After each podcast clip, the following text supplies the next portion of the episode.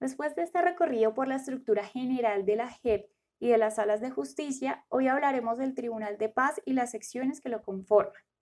El tribunal es denominado el órgano de cierre de la jurisdicción, ya que este es el encargado de juzgar e imponer sanciones a los responsables de la comisión de graves violaciones a los derechos humanos, al derecho internacional humanitario y de crímenes de lesa humanidad. De otro lado, es el encargado de hacer la revisión de las sanciones impuestas por la justicia ordinaria y de revisar las apelaciones hechas a las decisiones tomadas por la propia jurisdicción de paz.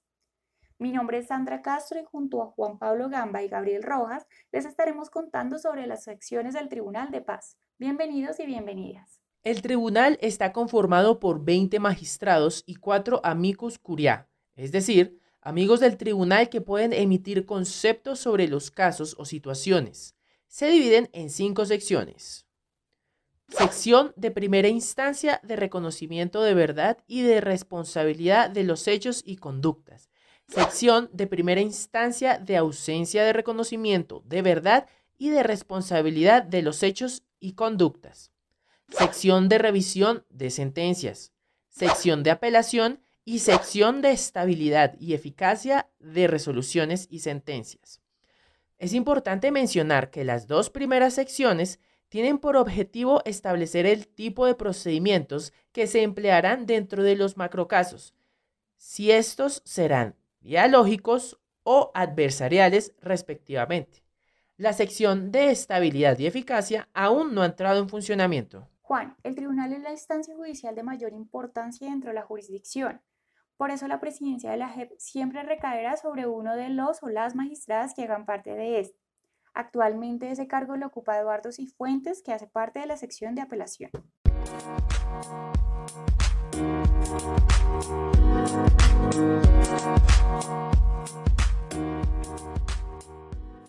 Para aclarar un poco más la organización del tribunal y su importancia dentro de cada uno de los macrocasos, escucharemos nuevamente a Gabriel Rojas, asesor del equipo de defensa de los firmantes de paz. Gabriel, ¿cuáles son las secciones del Tribunal de Paz de la JEP? El Tribunal para la Paz de la Jurisdicción Especial para la Paz eh, tiene cuatro secciones. La sección con reconocimiento, que se ocupa de imponer sanciones a aquellos comparecientes que han reconocido su responsabilidad sobre los crímenes más graves y representativos. Las sanciones de las cuales se ocupa la sección de primera instancia con reconocimiento son las que se llaman las propias. Estas consisten en proyectos de carácter restaurativo, es decir, trabajo con las comunidades acordados con ellas, que tengan un contenido reparador para las víctimas del macrocaso. La sección de primera instancia sin reconocimiento es la otra sección de la jurisdicción que se ocupa en este caso de quienes no hayan reconocido su responsabilidad en los crímenes más graves y representativos ante la sala de reconocimiento y entonces se encargan de practicar un juicio, eh, digamos, con todas las garantías usuales de un juicio ordinario. Si una persona reconoce ante esta sección, la de primera instancia sin reconocimiento, es decir, ya tarde en la mitad del juicio, ya no puede acceder a la pena restaurativa que no tiene prisión, sino que le dan una pena que sí es de prisión, pero atenuada, es de 5 a 8 años, bajo la condición de que aporte verdad más allá del expediente que está siendo procesado eh, y se comprometa pues con la no repetición y demás. Ahora, esta sección también puede llegar al final del juicio e imponer una sanción que se llama ordinaria a aquellas personas que sean encontradas responsables de los crímenes más graves y representativos eh, y sean halladas culpables y nunca hayan reconocido su responsabilidad. Estas penas son de 15 a 20 años de prisión. Luego está la sección de revisión. La sección de revisión se ocupa de sustituir las penas de la justicia ordinaria por penas o sanciones, eh, o sanciones propias. Esto quiere decir que si uno tiene ya una pena eh, fallada en la justicia ordinaria, puede ir a la sala de definición de situaciones jurídicas para que lo mande a la sección de revisión y sea esta la que cambie, por ejemplo, 20 años de prisión por de 5 a 8 años de un proyecto restaurativo, un trabajo comunitario en alguna de las regiones afectadas por el conflicto. La sección de revisión también se convierte en otra nueva instancia de la justicia en Colombia, es decir, que si hay unas razones, por ejemplo, que cambiaron los hechos, que fue mal calificada la conducta, eh, uno puede ir a la sección a aprobar su inocencia con respecto a algo que ya haya sido fallado en la justicia ordinaria. Finalmente, la sección de revisión también se ocupa de eh, decidir sobre la garantía de no extradición, que es un derecho adquirido a través del acuerdo final para las personas que cometieron delitos relacionados con el narcotráfico antes de diciembre de 2016 para que no sean extraditados.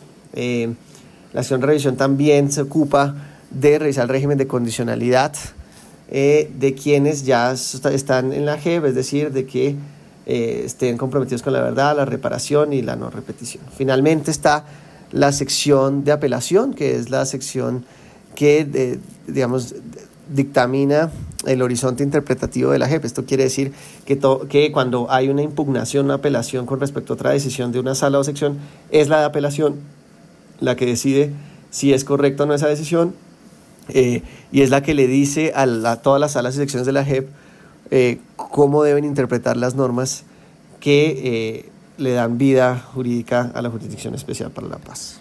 Gracias Gabriel y gracias a quienes nos han escuchado. Cerramos esta serie de podcasts recordándoles que la JEP es una jurisdicción orientada a la superación, investigación, esclarecimiento y sanción de los máximos responsables de los actos cometidos en el conflicto armado.